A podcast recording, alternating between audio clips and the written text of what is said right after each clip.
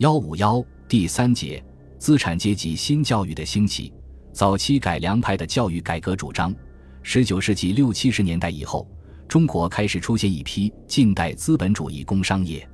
以投资于这些企事业的向资产阶级转化的官僚地主和商人为阶级基础，形成了中国的资产阶级。早期改良派、维新派及革命派是这个阶级的政治代言人。资产阶级一登上政治舞台，即提出了自己的教育主张，并且发动一场由浅而深、由温和到激进的教育革命。早期资产阶级改良派的代表人物，主要有马建忠、薛福成、王涛、郑观应、何启、胡理元、陈求、荣鸿等。在中日甲午战争以前，早期改良派提出的政治主张带有较大局限性。他们既要维护其自身阶级利益，发展资本主义，又不敢走资产阶级民主革命的道路。他们在政治上向往君主立宪制度，把希望寄托在清政府的明治开恩上，希图通过和平改良的办法实现自己追求的目标。早期改良派提出了一系列教育改革主张，这些主张大致可归纳为以下三个方面：抨击科举制度。首先，对科举制的弊端予以揭露批判。一八六一年，冯桂芬就认为科举制是其实为孔孟明理在道之事，其术为唐宗英雄入垢之术，其心为始皇焚书坑儒之心，意在败坏天下人才，非欲造就天下之才。其后，薛福成、王涛、陈求、郑观应等都针对科举内容的空疏不切实用。八股文对人们思维的禁锢等予以针砭，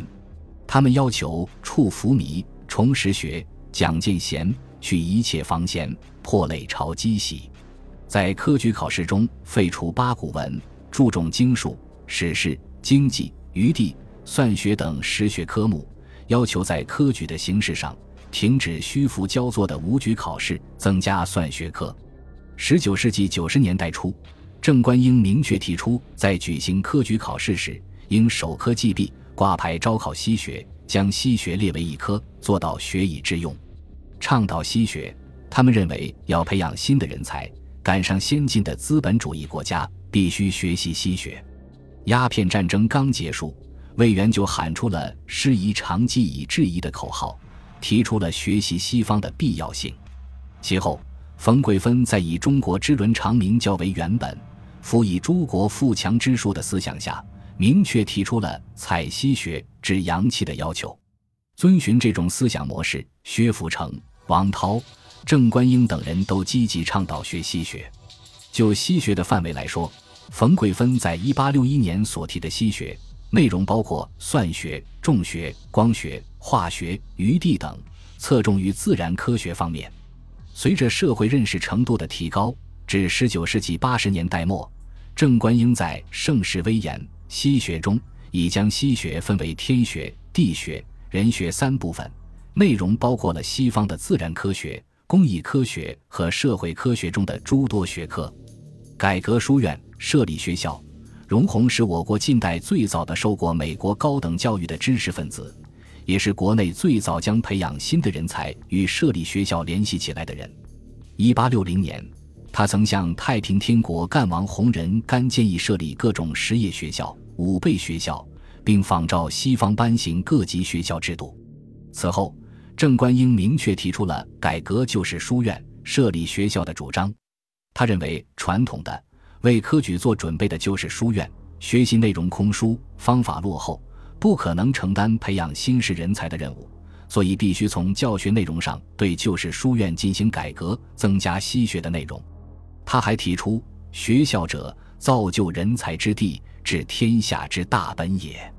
主张仿照西方的学制，设立高中初三级学校，包括普遍教育、实业教育、师范教育、军事教育等在内的完整的学校系统。他主张在京师设立大学，在各省省会设中学，在县设小学，在各乡设私塾。大中小学均采取班级授课的形式。规定学习年限，以考试的结果为升级的标准。鉴于具体情况，他提出了变通的具体方法，即将中国科举制的进士、举人、秀才的三级功名与大、中、小三级学校相配合，并将各省、府、县的书院改为学堂。他是国内最早主张改书院为学堂的倡导者之一。总之，早期改良派从资产阶级改革的需要出发，十分重视培养掌握西学的新式人才。正是由于这一人才观的确立。进而批判科举制的弊端，积极倡导学习西学，改革书院，设立学校，为随之而来的维新教育做了思想上的准备。